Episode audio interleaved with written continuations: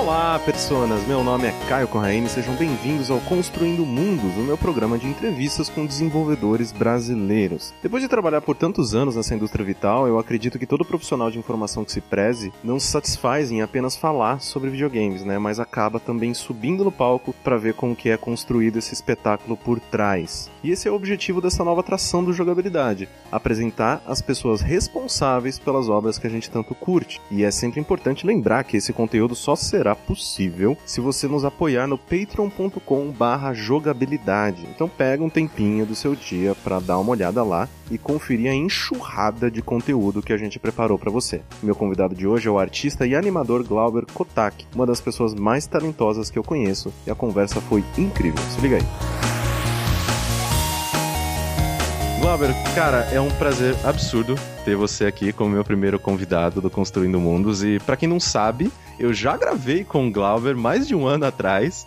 Nossa, esse mais de um ano? Mais de um ano, cara, para esse mesmo projeto, né? Quando ele ainda não fazia parte dessa nova fase do jogabilidade. Então é um grande prazer mesmo e um alívio finalmente conseguir tornar isso uma realidade. Cara, prazer enorme. Obrigado mesmo por fazer parte aqui desse nosso começo, desse nosso piloto. É, é... Eu agradeço, porra. É uma honra mesmo. Tipo, aqui vocês têm um negócio legal já acontecendo. Eu acho que até, porra, eu me sinto mais honrado ainda, porque Ainda mais a abertura do programa, mó responsa. né? Tipo, se, ó, gente, se for uma merda, a culpa é, é do Glauber. É se não der embora. Glauber, eu queria começar com a pergunta mais importante de todas. Tá preparado? Eita, nós. Não, então, a pergunta é a seguinte: tá tudo bem? Como é que você tá? Tô tudo bem, tá tudo bem. Como é que tá a vida? Tô, né? Que nem todo mundo, só esperando Metal Gear. Porra, não é? É o foda que sempre, né, a gente conversou é, quando, da última vez, se não me engano, você tinha acabado de terminar, acho que o Ground Zeroes, tipo, 500 mil vezes, feito 100% e tal. É isso? Nossa, pode crer. Caramba, não é? Tempo, então. Você vê, você vê, cara, quanto tempo faz. Foi, é, tipo... ou seja, é sempre no. É, a gente grava no momento do Metal Gear. Exato, é isso, é isso é o, o, o sol que nos une, que a gente orbita ao redor dele. Mas assim, Glauber, eu queria voltar um pouquinho no tempo e tal, para as pessoas te conhecerem desde do início, desde onde você surgiu mesmo. Como que era o pequeno Glauber, assim? O que, que você mais curtia fazer quando criança? Quais foram as suas, pequeno... as suas maiores influências nesse período da tua vida? Pequeno Glauber, assim, vou, vou, não vou contar, obviamente, tudo, porque senão vai demorar muito. Só a parte que importa. É, eu, quando eu era criança, eu tive né, o privilégio de crescer numa família que tinha bastante recursos, assim, tipo, uhum. era estável, né? Classe média, assim, tipo, geladeira cheia, sabe? Tipo, Sim. E que eventualmente, né, a gente conseguiu. Eu tinha meus brinquedos e tal, mas eventualmente, né, com o boom dos videogames, né, já tinha Nintendo, já tinha saído Mega Drive, aí tinha acabado de sair o Super Nintendo. Uhum. Acabado não, mas sei lá, um pouquinho de tempo depois, depois de eu encher muito saco dos meus pais, uhum. consegui meu primeiro videogame, que foi o Super Nintendo, né? E, cara, daí pô, foi realmente da onde começou realmente o passo inicial para eu não sonhar em fazer games, mas ter essa afinidade com eles, né? Sim, sim. De ter a curiosidade de saber como eles foram feitos. Então, a gente fala que assim que quase todo desenvolvedor tem aquele momento que ficou na nossa, na nossa memória, na nossa infância, que a gente lembra com muito carinho e que levou a gente a trabalhar com alguma coisa relacionada a games, seja desenvolvimento, seja tipo jornalismo, seja uhum. qualquer coisa, né? Sim, sim. E tal. E o meu foi quando eu zerei Mega Man X e tal, e foi o primeiro jogo que eu consegui zerar sozinho, uhum. os meus primos mais velhos. Cara, isso significou bastante, assim, eu fiquei muito emocionado, né, porque era a primeira vez, e eu fiquei muito curioso saber que eram pessoas que tinham feito isso, né, igual Sim. um filme, uma, um programa de televisão que tinha aquela parte de créditos e tal. Eu ainda não entendia direito o que era créditos, né? Mas sabia que o nome das pessoas. Você vê um monte de nomes subindo. É. Você... Para, pera, o que é isso? Exatamente. Tipo, por que, que o nome dessas pessoas estão aí, né? Porque elas que fizeram o jogo. E eventualmente também a gente conseguiu ter um computador em casa, né? Um computador bem velho. Assim, então, mas meu pai conseguiu trazer um computador tal, com alguns joguinhos. Também era na época da febre do Pokémon, né? Tinha uhum, uhum. animado aqui, todo mundo queria jogar o jogo tal. Aí, como eu não tinha dinheiro pra ter o Game Boy, a gente já tinha um computador, aí, né, rolou aquele esquema do emulador, né? Exato. Poxa, quantas horas de Pokémon Silver que eu não joguei naquela porra. É, não, eu acho, assim, é, a gente fala meio, tem medo de falar ah, emulador e tal, porque hoje a gente... É. Ah, não sei o que, mas eu acho que contribuiu na infância de um monte de gente, né? Com certeza, é uma maneira de mais pessoas pessoas terem acesso a uma Exatamente. coisa que infelizmente era muito difícil, né? Aham. Porra, se não fosse emulador, eu jamais teria jogado Chrono Trigger, um dos melhores jogos que na vida, né? E, enfim, aí, quando eu tava jogando emulador, tinha aqueles esquemas de, sei lá, tirar screenshot Uhum. do emulador e tal. E como a resolução era maior, quando ficava em tela cheia, dava pra ver os pixels inteiros, né? Tipo, eles bem, com um zoom bem grande, né? Sim, sim. Foi aí que eu percebi que pixels, eles existem. Porque pra mim não dá pra ver os quadrados, né? Tipo, você olhava lá, sei lá, o Windows 3.1, eh, não tinha um zoom ali, né? Você via o negócio pixel puro. Uhum. Você não sabia que tinha uma medida mínima ali. Quando eu vi que tinha isso, que existia os quadradinhos, que eu fui ter essa curiosidade de ver. Nossa, então ele fez um desenho só feito de quadradinhos, sabe? Tipo, que nem, sei lá, aqueles cadernos quadriculados que Exato. Na escola. Eu falei, caralho, é igual, é a mesma coisa. Só que muito mais bem feito, claro. e eu acho que foi aí daí que eu comecei a realmente, tipo, essa curiosidade e esse acesso, né, aos jogos, as ferramentas certas, tipo, de pegar, bater um screenshot, botar no Microsoft Paint lá do Windows, Uhum. dar um zoom e ver que eram quadradinhos e tentar fazer igual. Foi aí então que você descobriu a pixel art, né? E, Foi, foi. e desde aí. Eu, eu não sabia que chamava pixel art. Sim, sim. e desde então você já pensou nesse estilo como um caminho natural pra tua arte? Uma coisa que eu esqueci de falar é que eu também já desenhava, né? Tipo, Sim, sim. Minha mãe desenhava por hobby, ela tipo fazia pinturas e tal. Mas a minha tia era arquiteta, então ela tinha bastante ferramenta, bastante lápis de cor, tal, lápis, lapiseira, enfim, régua. Que eu sempre, sei lá, eu ia lá e ficava desenhando o dia inteiro. Eu era um menino que ficava desenhando. Essa era a minha infância. Aí eu, sabe, tipo, pô, porque eu gostava bastante de desenhar, eu peguei e desenhava lá no Paint mesmo. Uhum. Então meio que foi traduzindo, né? Transcrever essa paixão por desenhar no computador e unir com as coisas que eu gosto, que eram games, né? Pokémon, sei lá, Mega Man. Meio que, tipo, eu não tava nem treinando, assim, era uma coisa que foi naturalmente, assim, foi bem orgânico, né? Eu desenhava no papel, desenhava um pouquinho no computador também, que eram coisas que eu gostava de fazer mesmo. Entendi. E então, assim, a relação da sua família com o seu trabalho sempre foi positiva nesse sentido? Ou houve alguma resistência quando eles descobriram que você realmente ia fazer isso da sua vida? De tipo, não, ser artista não dá futuro, você vai passar fome, ou alguma É, coisa assim. É, então, eu tinha bastante apoio porque eles, tipo, não era assim, ah, você vai ser artista, vai ter que estar quadro. Eles tinham noção de que, sei lá, eu podia virar, nem que fosse um arquiteto igual, sei lá, minha tia, meu- meus primos, sei lá, web design em certa parte lá, quando eu tava na oitava série, meio que tava em alta. Então eu também já, já, sei lá, já tinha uma familiaridade com Photoshop. Então, ah, legal, dá pra fazer, é- é uma opção, né? Eles sabiam, é, sempre foram bem abertos, assim, com, Uhum. questão é isso, né? Porque tinha gente que já desenhava na família, né? Que inclusive eu acho que é uma das coisas que mais ajudam, né? Quando a Sim. gente quer realmente não só seguir carreira, mas ficar bom naquilo, né? Tipo, eu acho que parte do. Vou botar aqui entre bastante aspas, talento que a gente tem, né? Que é tipo, ah, que é prática e tal, mas você só consegue praticar quando você sabe que aquilo é bom.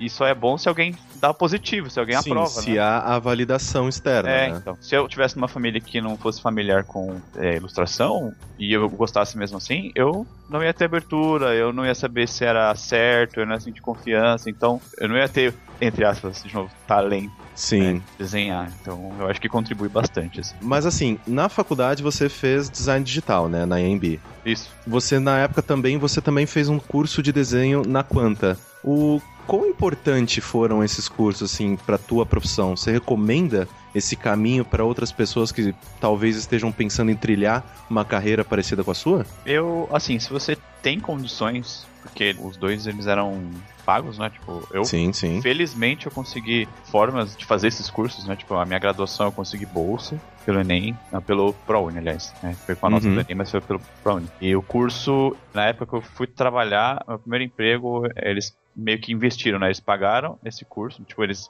me deram um salário inicial lá, Uhum. não total, porque, tipo, pra pagar o curso. Para financiar É, o curso eu- para você. É, pra eu virar um profissional melhor e tal, e, né, pra eles investirem em mim, enfim, pra ser um cara, um funcionário melhor lá, né? Isso na insólita, né? Isso não é insólito, é. Uhum. Então eu acho que assim, se você tiver condições mesmo, a conta mesmo ela não é tão barata assim, mas ela é muito boa. Eu acho que vale a pena mesmo se você puder pagar. Principalmente se você não fez nenhum curso. Eu não tinha feito nenhum curso teórico, eu aprendia tudo em casa, né? Minha mãe ela me ensinava o que ela sabia também, porque ela também não tinha feito curso ela. Ela sabia um pouquinho e ela me ensinava um pouco que ela sabia. E eu também aprendendo com os meus parentes, né? Sim. Mas eu, de fato, faltava teoria, né? Tipo, teoria das cores, anatomia, perspectiva, cenário. Uhum. Então eu indico bastante, assim. Eles têm um curso de um ano que. Inclusive, minha irmã, ela, ela acabou de fazer, acho que ela já terminou, porque ela também tava precisando e foi Aham. também, né? Ela conseguiu pagar, porque ela já tava trabalhando também, né? Meu, é muito bom, assim, pra quem não tem nenhuma base, assim, então é, é bem sólido. Essas lições que eles te dão, né? É bem, Sim, sim. É bem voltado ao artista, assim, porque é legal que os professores eles também são atuantes na área, né? Então não parece que é só um negócio só teoria, eles mostram na prática também. Isso é bem legal. Você pega bastante no lápis, em vários materiais e tal. É isso e aí. quanto à graduação, Hum.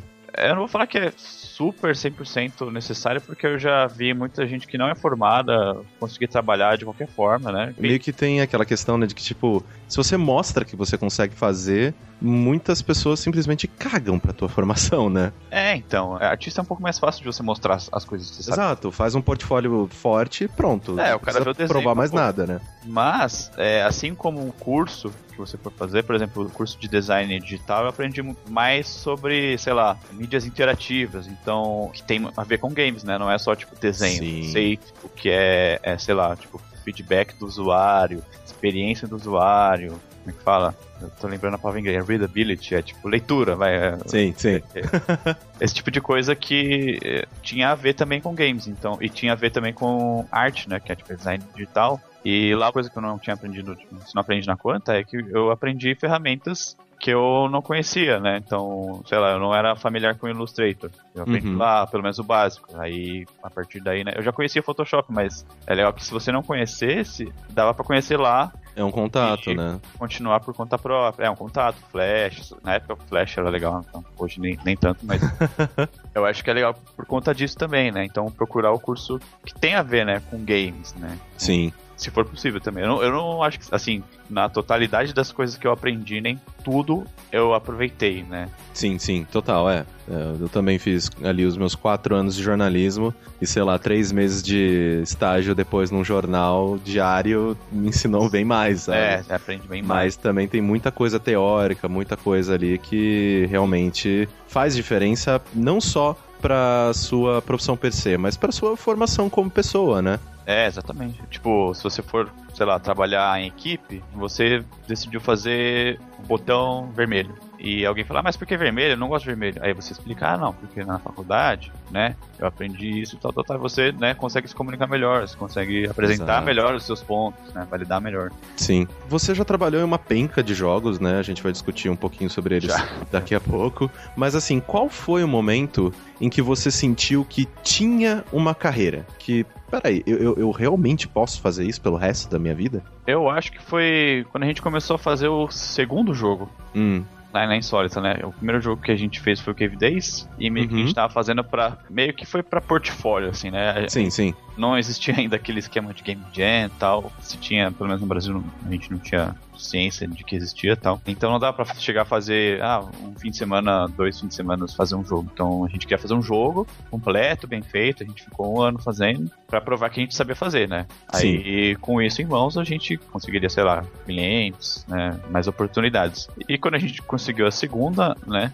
Não foi exatamente por causa do Cave Days, mas por outros motivos, né? Na Sim. verdade, o Cave Days ele foi, não foi o primeiro jogo da Insólita. Foi o meu primeiro jogo na Insólita, mas foi o segundo jogo da Insólita. Eles já tinham feito um game educativo sobre empreendedorismo. Eu acho que foi isso que levou a gente a trabalhar no terceiro, né? O meu segundo, mas o terceiro da Insólita. Que é aí que eu vi que, né, tem continuidade, né? Tipo, tô trabalhando em outra coisa, né? Eu acho que foi aí que bateu a certeza, né? E com os próximos também, mais ainda, né? Sim, sim. Segundo, terceiro, quarto. Nessa sua carreira, né, que vem aí desde 2006 que você tá nesse mercado trabalhando efetivamente com isso, já teve algum momento em que você falou, cara, não tá dando, eu se pá, vou desistir, vou fazer outra coisa, poderia estar ganhando uma grana maior em outro ponto? Já teve algum momento assim que, tipo, que a água bateu na bunda de você, peraí, cara, será que eu tô fazendo a coisa certa? Comigo, não, porque eu acho que. Eu não gosto de falar sorte, mas vai, só pra simplificar as coisas. Eu acho que a gente deu sorte de ter sempre um. um- Uma continuidade? De É, uma continuidade, sair de uma uma coisa e já ter outra? é, uma estabilidade. Por mais que, sei lá, sai gente, entra gente, aumenta, Sim. diminui. Tive a, a sorte de ficar na empresa por bastante tempo. E enquanto eu via, sei lá, outras empresas fecharem e tal, ou não dar certo, ou enfim. Mas eu tava ciente que não era fácil, mas eu mesmo nunca me senti assim tão vou fazer outra coisa, né? Porque uma que eu não sei se eu ia conseguir, então eu meio que investia bastante, assim, ah, não, vou fazer games, vou, né, vou ler sobre, vou praticar, vou Sim. fazer coisa diferente e tal, né? Então se eu for fazer outra coisa, vai ser pelo menos uma coisa parecida, né? Exato. E depois da Insólita, você também passou um tempinho lá na Kid Guru e tal, mas desde 2011 você vem com essa coisa de trabalhar por si só, né? Como uhum. freelance, pegando né, diversos projetos diferentes. Quais você percebe que são os pontos positivos e negativos de trabalhar para si? Positivo, já vi muita matéria falando sobre os pontos positivos tal. Eles têm razão, né? Que eles têm ah, 15 coisas sobre trabalhar. Né? É... Poder trabalhar de cueca em casa. É, sabe, essas coisas de tipo, você fazer seu horário, você não precisar. Aqui em São Paulo, puta, a melhor coisa de todas é não ter que pegar trânsito. Exato, não ter que sair de casa, né? É, tipo, você sai de casa, mas, tipo, sei lá, vou almoçar. Aí você, sei lá, atravessa a rua, né, anda dois quarteirão, beleza. Você não pegou o trânsito em si, né? Você saiu pra almoçar e acabou. Volta. Sim tá tudo de boa. Essa de você fazer os seus horários tal, claro que o primeiro ponto negativo também, que é um contraponto desse de você fazer os seus horários, é você tem que ter mais cuidado. Você, como você é seu próprio chefe, tem que tomar cuidado para não se sabotar também. É uma responsabilidade do caramba, é, né? Falar, não, eu vou acordar a hora X, vou trabalhar é, a hora X até Y. Tarde. Exato comer mal e não almoçar, não fazer ou trabalhar demais, isso também é um problema. Mas você sente um pouco falta às vezes da estabilidade de estar dentro de uma empresa ou não? No começo, eu acho que todo mundo sente, né? Porque é um passo arriscado você virar freelancer, né? Por mais que você tenha networking, você conheça muita gente, conseguir o seu primeiro freelancer, seus primeiros freelancers é difícil. Uhum. É difícil encarar isso, né? Quando você consegue, ah, e aí, como é que eu faço? Como é que vai ser eu trabalhando em casa tal? Então, é uma coisa nova. Como é que eu cobro, né? Isso sempre me pegou muito é, pelo saco de é. tipo, então... tá, peraí. Como é que eu cobro isso? Tipo, a pessoa vai e me pede um texto, sei lá, tipo, ah, escreve é, pra nossa revista X. Sei lá, quando eu escrevia pra Sexy, por exemplo. Ah, beleza, seu texto vai estar tá lá do lado de um monte de bunda. Como é que você quer cobrar isso? Como é que eu cobro? O é. que, que, eu, que, que eu faço? É, são coisas que alguém fazia isso pra gente, né? Exato, alguém delimitava, ó, você vai ganhar X. Se fosse bom, você falava sim. É, é. Se fosse ruim, você falava não, tchau, próxima empresa. Exatamente, tipo, você tem que fazer as coisas que você não fazia na empresa, então, tipo, a parte burocrática, sei lá, pagamento. Exato. Ver com o banco como é que funciona, declarar, sabe? Então, você tá por si só, né? Eram coisas que você. responsabilidades que não eram suas lá, mas agora é, tipo, você tem que cuidar da sua vida. Você, é realmente um passo de amadurecimento, assim. Né? Sim. E assim, além da pixel art, você também faz a animação dos seus personagens, né? A uhum. rotina Sim. de movimentação deles e tal. Essa transição da arte estática para animação para você foi natural? Ou foi uma coisa que você buscou só por curiosidade ou foi uma necessidade? Não, eu preciso também saber trabalhar com isso. Eu acho que foi bastante natural, porque as minhas referências eram pixel art de videogame. Uhum. Eles sempre vinham animados, sabe? Sim, os sprites vinham, lá, né? Tipo, vinha a rotina. Sheet, é. Vários frames, né? Desenhos do cara correndo. Então tinha, sei lá, os oito passos dele correndo, assim, né? E aí você, nossa, então isso vira uma animação tal. Então era eu meio que estudava isso também, experimentava então, então a proximidade era tanta que meio que foi por osmose, assim, foi automático. Ah, eu preciso estudar isso também. Uhum. É, e até porque quando você vê animado, assim, é puta, dá mó tesão, assim. Você, Sim. É outra coisa, você faz um negócio paradinho e ele é animado. Sim. E na animação, assim, você sente que tem algo que seja mais difícil de fazer? Assim, tipo, às vezes, sei lá, efeito especial, fogo, água, explosão. Tem alguma coisa que sempre te dá dor de cabeça na hora de fazer?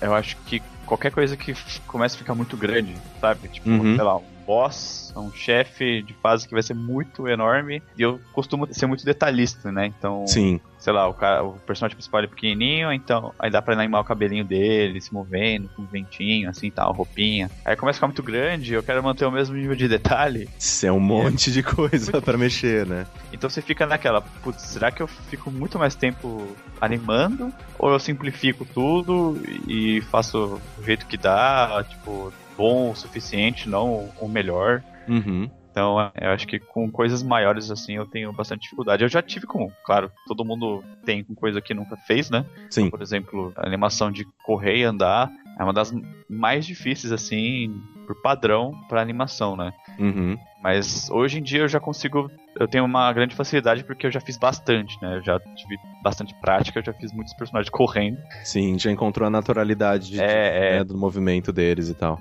É, por exemplo, sei lá, eu sei que tem gente que não consegue fazer uma animação de um foguinho, uma tocha, Sim, fica parecendo natural. Eu já consigo porque eu já fiz um monte desses. Então, Uhum. os primeiros não eram bons tal, aí hoje eu já consigo fazer um pouquinho melhor. É só praticando mesmo, né? Acho que tudo que é novo vai ser difícil, vai ter uma dificuldade, né? Então, sei lá, eventualmente eu- eu vou superar a parte de fazer animação grande. sim, de personagens gigantescos. Achar uma solução, né? E assim, como que é o teu processo na hora de criar personagens novos, assim? Porque, por exemplo, num jogo como Duelist, né, que você precisou fazer uma penca deles, muito diferentes um dos outros e tal, você trabalhou com concepts ou partiu de você o design deles? É, no duelist específico, acho que na maioria das vezes vem pelo menos uma descrição em texto, assim, do personagem. Uhum.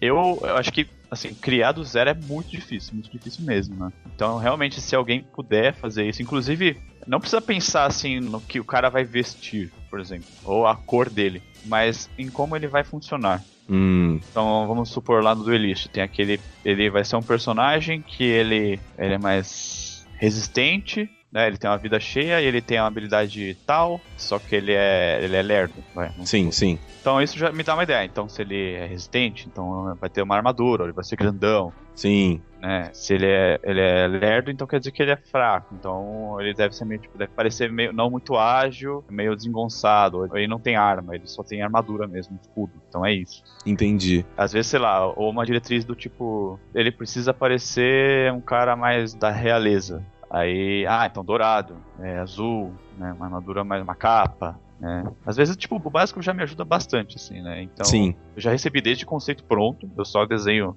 em pixel art, né? Até só a funcionalidade mesmo, tipo, um uma tema básico. descriçãozinha bem, bem vaga É, e é. tipo, cara, se vira aí. É, claro que demora mais, né? Mas eu não me sinto incomodado, né? E assim, tem coisas específicas, às vezes, assim, que você sempre busca inspiração nelas. Às vezes uma, sei lá, um quadrinho específico, um artista específico. Tem alguma fonte que você, sempre que você, putz, travei aqui, não consigo tirar isso do papel, não consigo colocar, né? No seu caso, eu não consigo colocar isso no Uhum. papel. Tem alguma fonte que você sempre vai só para às vezes alimentar um pouco a tua criatividade e falar, não, poxa, agora veio alguma coisa aqui. Aham. Antes eu tinha muita dificuldade quando isso acontecia, porque eu não tinha muita referência. Eu já usei por muito tempo o DeviantArt, Uhum. Né? Porque lá é de onde eu pegava minhas referências, mas lá é difícil encontrar as coisas boas, porque tem muita coisa. Você precisa de um filtro, você precisa saber seguir as pessoas certas. Então, às vezes eu não tô seguindo as pessoas o suficiente que eu, sei lá, eu preciso fazer um cara que é um meio homem, meio lagarto. Tá. Aí um cara, todo mundo que eu sigo, ninguém nunca fez nada parecido. Aí quando eu procuro na DeviantArt aparece tipo os primeiros resultados. E eles não são muito bons, já, tipo, eles já são meio velhinhos. É, do DeviantArt, se você não tomar cuidado, você É. passa a tarde toda vendo só é, desenhos do Sonic, né? É Basicamente isso. Todas as vezes que eu entro no DeviantArt, Caralho, Porra. eu não consigo achar, só tem Sonic que e pariu, e né? Mas é o que eu tenho usado, eu tinha muito, muito preconceito. Eu tinha muito preconceito com muitas ferramentas. Hoje em dia eu tô mais, mais aberto, né? E eu comecei a usar o Pinterest. hum, O Pinterest, cara, ele tem alguma coisa mágica nele, algum algoritmo mágico que quando você procura ele só mostra coisa foda, assim. É, aham. Coisa que eu nunca vi, assim, e umas inspirações muito boas, assim. Você não precisa nem escrever umas palavras-chave muito, sabe? Tipo, você, sei lá, Lizard Man, Homem Lagarto, Concept, né? Conceito. Uhum. E vem umas coisas animais, assim. Nossa, eu nunca vi, que da hora, umas coisas bem diferentes, assim. Eu não sei qual é o filtro que eles fazem, eu acho que. Eu não sei, eu não sei explicar. É, provavelmente deve ter explicado em algum lugar, mas aparece tipo, coisas que eu nunca vi, muito, muito interessantes, então eu tenho usado bastante. Porque eu não preciso ficar procurando os artistas e tal. E é, agora que é um hábito que eu, tô, que eu tô tentando criar, que é gravar os nomes dos caras, né? Se eu Sim, quiser sim. procurar de novo, eu já tenho o nome, né? Então é bom ter essa prática. Eu não tinha. é, Me fazia muita falta hoje, nem tanto. Sim. Você sente que ainda há uma certa resistência por parte do público geral em relação à pixel art, assim, de que tipo, ah,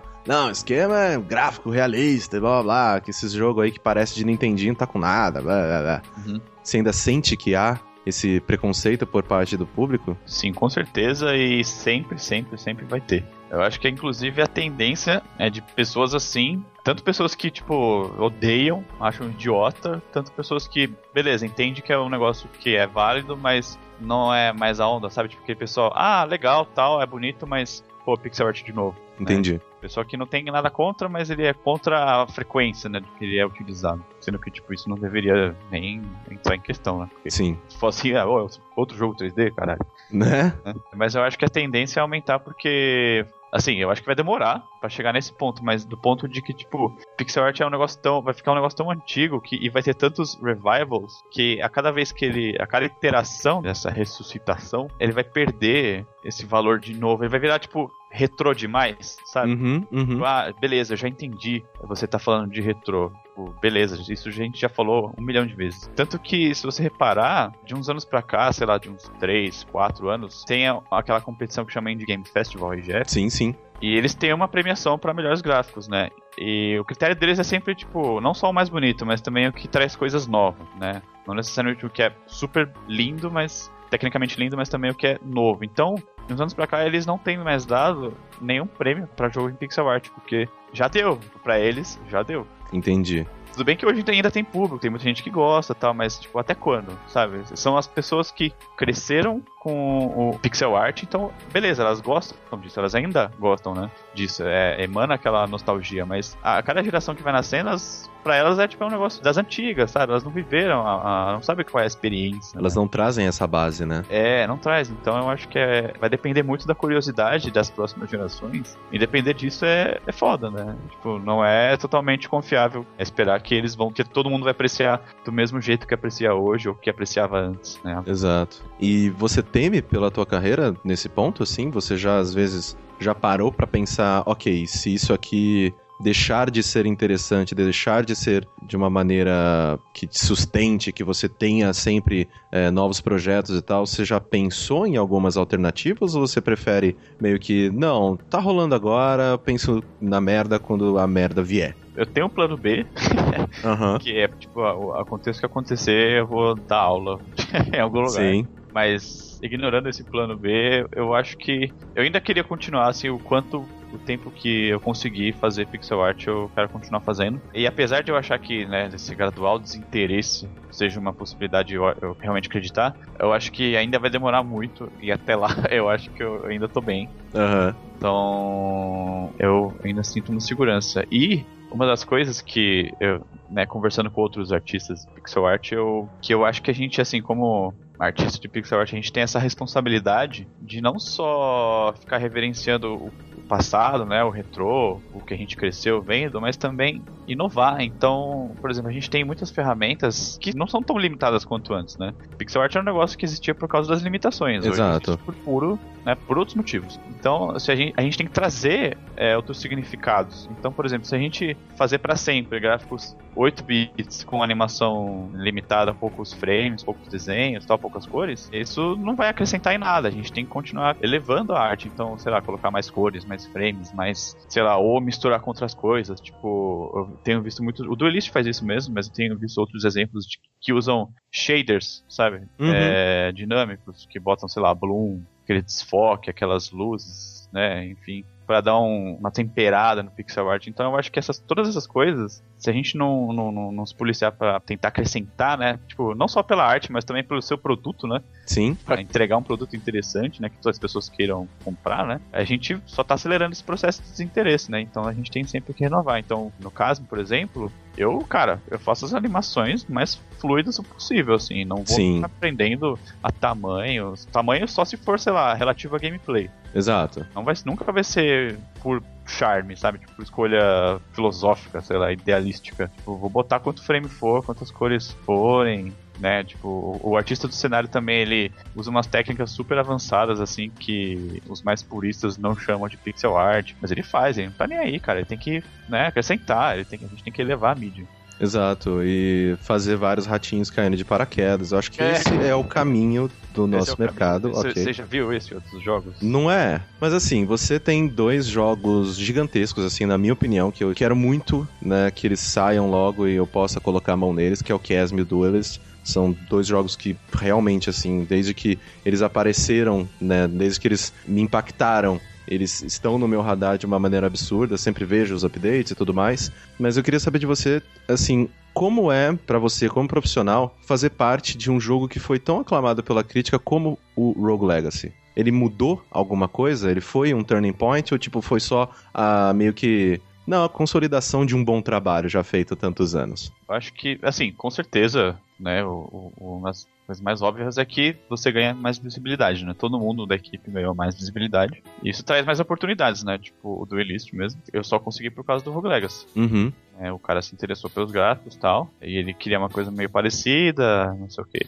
E hoje eu já elevei, né? Sempre elevando, já tô bem Sim. mais superior do Rogue Legacy. Mas não só isso, mas as coisas que com essa visibilidade, você também ganha voz né? Então, sei lá, eu particularmente gosto muito de, sei lá, sempre dissertar, Sim. expressar meus pensamentos sobre a indústria, sobre, né, pixel art, enfim. Isso é legal porque você ganha essa voz, você ganha respeito também de outros caras que também já estão, né, tipo, já chegaram lá antes, né? Então eles olham para mim e falam: "Ah, esse cara fez o Rogue Legacy, ele falou essas coisas também, eu concordo". Tá, então, beleza, eu vou prestar atenção nele, né? Uhum. Não em termos de tipo, ah, prestar atenção nele para trabalhar com ele, mas tipo, de realmente ouvir, ele tem alguma coisa para dizer e tal, tipo, o trabalho dele, as coisas que ele fala, enfim. Acrescentar ganha- ao mercado, né? É, exatamente, você conseguir acrescentar não só com o seu trabalho, mas com a tua voz, né? Se você tem alguma coisa pra dizer, claro, mas essa margem, essa abertura, né? Essas, essa oportunidade, né? Oportunidade é o que mais apareceu, né? Pra mim. Isso também significa mais críticas, né? Então, por exemplo, Rogue Mais olhos em cima do seu trabalho, é, né? exatamente. Então, tipo, a Anitta Sarkeesian, né?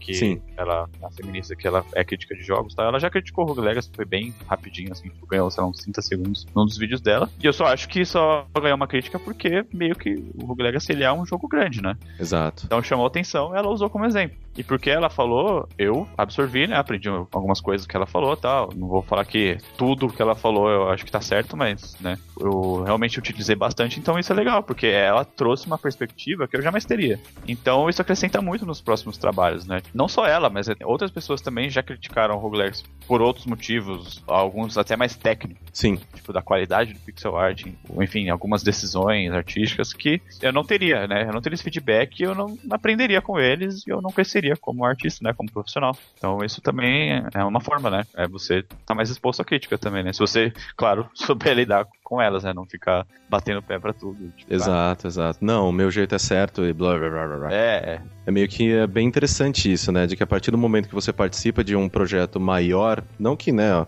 obviamente as coisas que você fez antes, eu, por exemplo, eu adoro Deep Dungeons of Doom, assim, eu sempre separo, sei lá, uns 5 minutinhos pra jogar no iPhone, mas é bem interessante, né, essa, essa questão de que quando você participa de um projeto grande dessa maneira, você também atrai a atenção das pessoas e você, como você disse, se atrai também a crítica e a opinião de mais pessoas e que podem também te ajudar a se tornar um artista melhor, né? Isso é muito foda também da maneira com que você lida com isso, né? Porque é muito fácil, às vezes, o criador de qualquer tipo de arte, qualquer tipo de conteúdo, ele se blindar de uma maneira que não, o que eu tô fazendo é certo e foda-se o resto, sabe? Então é, é bem bacana também ter esse tipo de atitude quanto à opinião de terceiros, né? Porque se você sempre ficar lá debruçado na sua própria arte, né? Tipo, meio que lambendo a sua própria bunda, você nunca sai desse ciclo, né? Você nunca expande, você nunca aumenta, você nunca, né, melhora. É, uma coisa você foda. não sai da sua zona de conforto. Exato. Zona de conforto é uma das coisas mais. É um dos piores lugares que você pode ficar enquanto você é um artista.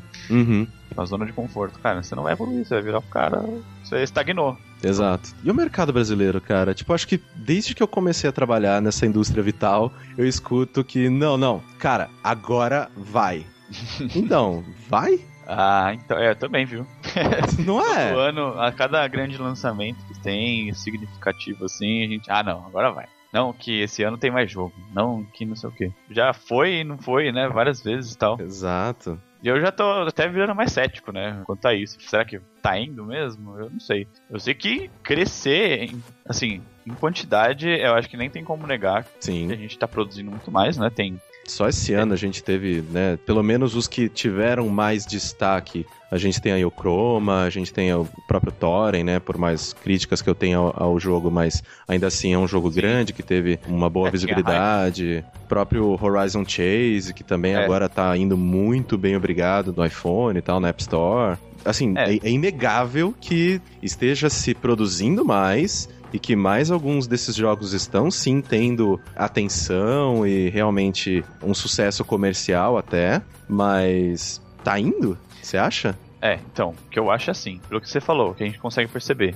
é que tem mais em quantidade, né? Bem mais jogo no Greenlight, que é brasileiro, Exato. no Steam, que é brasileiro, tem mais jogo grande lançando, né, brasileiro, fazendo sucesso lá fora. Então, o que eu consigo observar é que assim, beleza, tem mais jogo, mas será que a gente tá conseguindo evoluir enquanto profissional? Porque o que eu vejo, esses jogos que estão fazendo sucesso, são todos de caras. Todos não, vai, mas sei lá, tipo 80, 90% são de caras que já trabalhavam com isso e já trabalham, sei lá, 5, 6, 7, 10 que estão quebrando a cara aí há muito É, tempo, né? Tá muito isso. Não é de agora. As, as pessoas podem olhar essa pessoa e falar, nossa, nunca ouvi falar, então deve ser o primeiro jogo. Mas não, Thorin mesmo, eles falam que é o primeiro jogo comercial, mas eles já fizeram outro. Sim. Né? Game Jam e tal, e Chroma Squad não é o primeiro jogo da Behold. Com certeza não, pelo amor de Deus. Knights of Pen and Paper é um dos meus jogos favoritos do iPhone também. É, não só esse, né? Tem mais outros ainda. Exato. É, o Horizon Chase, putz, a Kiris faz jogo pra caralho. Já fez muito jogo Advergame, né? Pra Sim, sim. publicidade, de marcas e tal. Já anos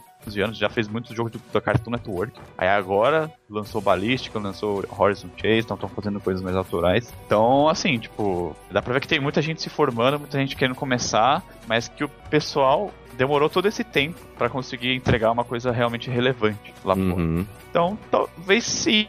Talvez agora seja a hora porque a gente conseguiu aquela maturidade que é tempo necessário, né, enquanto indústria pra gente aprender, pra gente se conhecer e a gente conseguir realmente entregar coisas competitivas, né? Exato. Então, eu acho que nesse quesito sim, mas não quer dizer que, sei lá, ainda não é de, é de longe a grande parte dos jogos. A grande parte dos jogos que eu vejo é muito ruim, porque ou é porque é de iniciante ou porque eles não quebraram a cara o suficiente Uhum. enfim, né, são novos, né, na área, então tem muita gente vindo fazer Sim. games, né, tipo, tem muita gente se formando, então. Apesar de tudo, o, o saldo ainda é bem, é bem ruim. Eu- Mas eu É. acho que é meio que proporcional se você analisar, sei lá, o América do Norte. Eles Sim, devem sim, mais sim, jogo, é. devem lançar Exato. E eles têm mais experiência, então eles têm mais jogos competitivos e tal. O processo de amadurecimento do mercado, né? Se a gente for comparar o nosso com o dos outros, a Aham. gente ainda tá bem engatinhando, né? Tanto na questão É, de. Eu acho que a gente tá se levantando agora. assim. Exato, exato. Assim, né? A gente tá chegando no. A gente tá, né? O déficit de vários anos, mas a gente tá indo, vai. É, ah, o mercado brasileiro é só adver games. A gente acreditava que ia ser assim no futuro. Sim, Mas não, né?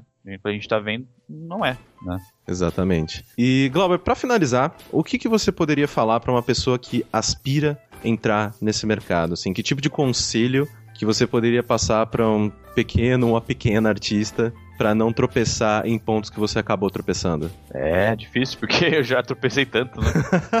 é, fica difícil escolher um que seja mais importante. Eu acho que. Bom, então eu acho que o conselho que fica é você ficar pronto pra errar. Claro que nem todo mundo consegue ficar pronto pra tudo, mas Sim, saber que isso vai acontecer já é um começo. Você vai errar, as pessoas vão te criticar, você vai ter que aprender com isso. Então aprenda, aprenda a aprender, a absorver a crítica, saber errar, né? Tem que saber perder também, aprender com isso, tal. E se você conseguir, né? Se você tiver outra oportunidade pra provar o seu ponto, pra você fazer a coisa certa, você vai lá e faz. sim. Né? Não cometer os mesmos erros, né? Vamos aprender com eles. Então, eu acho que se você tem essa abertura, essa- esse conforto, nessa situação, essa condição de tentar de novo, tentar várias vezes, eu acho que você deve tentar várias vezes. Então, praticar, sei lá, em Game Jam, que aí o risco é menor, né? O, Sim, é meio que risco-recompensa, né? Isso, o risco de recompensa é, é bem pequeno, assim, você tem um pouco risco para grandes recompensas, né, indo em Game Jams. Então eu recomendo isso e é lá que você pode errar, né? Não enquanto você tá fazendo um produto comercial, aí é,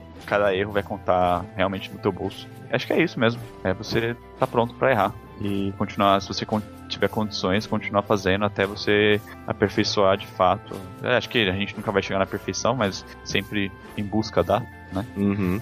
Exatamente. Então, Glauber, é isso, meu querido. É muito, muito, muito obrigado mesmo pela tua participação. Eu sou teu fã, né? Eu nunca neguei agradeço, isso. Então. Eu nunca neguei isso, né? Sempre. Por isso que eu pelejei para ter você aqui como meu primeiro convidado, porque eu acho que, tipo, das pessoas com quem eu já conversei, eu já conversei com várias, e eu pretendo continuar conversando, que esse é o objetivo aqui do Construindo Mundos, é ter mais pontos de vistas e ver, né, como mais pessoas enxergam o nosso mercado e também a própria carreira, todas essas coisas. Mas você, na minha opinião, pelo menos os artistas brasileiros que eu conheço, você é um grande ponto de referência. Então, eu acho que por isso que sempre que vinha essa ideia do projeto, eu falei, não, cara, é o Glauber que eu vou conversar. então, Pô, cara, eu eu muito, muito obrigado. mesmo, sério, muito obrigado lisonjeado e, de novo, né, a resposta de seu primeiro. cara, foi ótimo, cara. Acho que, tipo, não dá pra gente reclamar muito. É, não, Mas... obrigado, obrigado por você estar tá fazendo esse programa também, né? Eu acho que quem é desenvolvedor, cara, tem que agradecer esse tipo de exposição também, né? Não só a exposição publicidade, mas também a exposição de falar como que é a nossa profissão, né? desmistificar várias coisas tal. É uma oportunidade, então, obrigado. As pessoas que querem saber mais do seu trabalho e também a gente conversou um pouquinho em off antes da gravação que você voltou também a produzir um tipo de conteúdo relacionado também a né, conversar com desenvolvedores e pessoas que trabalham na cena de jogos do Brasil. Onde que essas pessoas podem encontrar mais do Glauber na internet? Ultimamente eu tenho feito muita coisa, né? Então quem quiser assim ver o meu trabalho em arte, assim, nos jogos que eu tô fazendo, o mais indicado seria o Twitter. Eu posto em inglês. Uhum. Então, talvez isso seja uma barreira para algumas pessoas, mas eu vou postar em inglês e tal, mas se você me, tipo, responder em português, eu vou responder em português, óbvio. Sim, sim. Mas lá onde vai aparecer mais coisas do meu trabalho, então, tipo, os jogos que eu tô trabalhando agora, né, ou eventualmente no futuro. Eu também tô fazendo um podcast bem parecido com esse aqui. Uhum. E na verdade é, é, é, um podcast que eu já tinha antes com dois colegas, a gente tá fazendo de novo, que é o Double Jump. E a gente queria falar sobre, né? O intuito antes era falar sobre a indústria, né? Porque era, ninguém falava, né? Não sim, tinha sim. Coisas, sei lá, cinco anos atrás. Hoje tem bastante, então a gente meio que tá focando meio nesse formato aqui do Caio, né? A gente traz desenvolvedores para falar sobre a carreira deles e a gente tenta trazer um pessoal que. Não só o pessoal que tá aparecendo também na mídia, né? Então, tipo, sei lá, Mini Boss, pessoal da Tori, pessoal do Tab Road, mas também gente que trabalha com outras coisas, né? às vezes não tá na mídia, ou trabalha fora e ninguém sabe a história, e é super interessante, né? Cada gravação que a gente fala, que a gente conversa, até eu fico sabendo de umas coisas que, nossa, que foda, o cara é muito foda, eu não sabia. Exato. Quem quiser é no doublejump.com.br. E eu também tenho escrito alguns textos relevantes à indústria, principalmente à indústria nacional, né? Mas eles são um pouco mais críticos, né? Eles são um âmbito mais sociopolítico, né? Porque é uma coisa que eu não consigo fazer ainda com o meu trabalho, apenas com o meu trabalho, então eu resolvi escrever. Então quem quiser, eu tô escrevendo no Medium, pode procurar pelo Glauber Kotak lá. Eu tenho postado também no Brasil Post, eu consegui uma, uma vaguinha lá. E eu tenho divulgado por lá. Então, muito bem. quiser ver esse meu lado mais político e tal, acho que é legal. É legal também que tenha mais pessoas lendo para eu ter mais feedback também. Né? Sim, sim. E também, se você quiser efetivamente, né, dar uma olhadinha em alguns dos jogos que o Glauber ah, participou, né? O glauberkotak.com também, né? O e Twitter no é arroba né? É, o N-S-E-V-E-N. Exatamente.